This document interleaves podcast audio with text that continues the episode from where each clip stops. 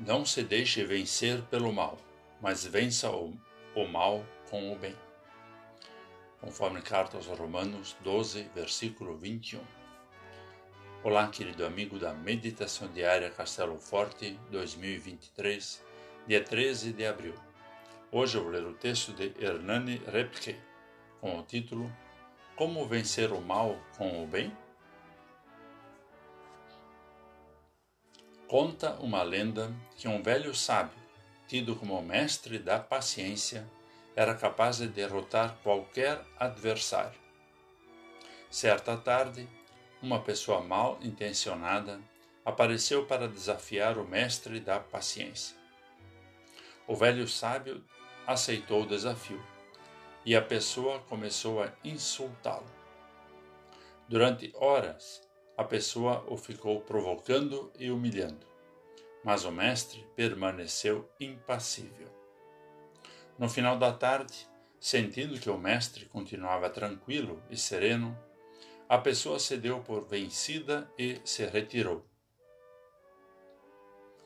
Impressionados, os alunos perguntaram ao mestre como ele pudera suportar tanta humilhação.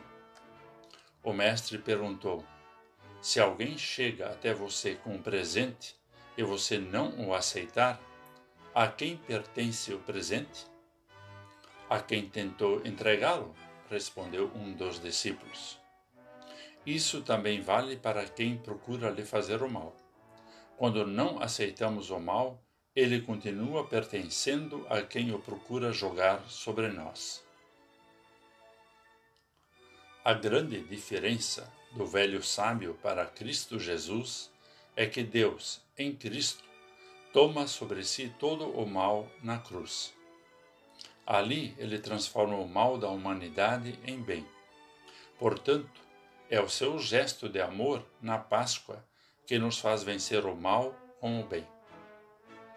Quando reconhecemos isso, quando aceitamos esse presente, temos em nosso coração e mente a fé que nos faz vencer o mal com o bem, que não deixa o mal se apoderar dos nossos sentimentos e ações. A fé em Cristo nos faz construir caminhos de paz e não de vingança, e nos torna solidários com os que são acometidos pela maldade. Vamos falar com Deus. Bondoso Deus, em Jesus Cristo, na cruz, venceste o mal com o bem.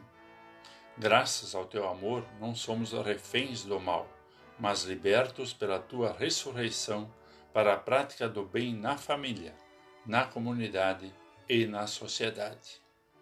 Amém. Aqui foi Vigan Decker Jr. com a mensagem de hoje.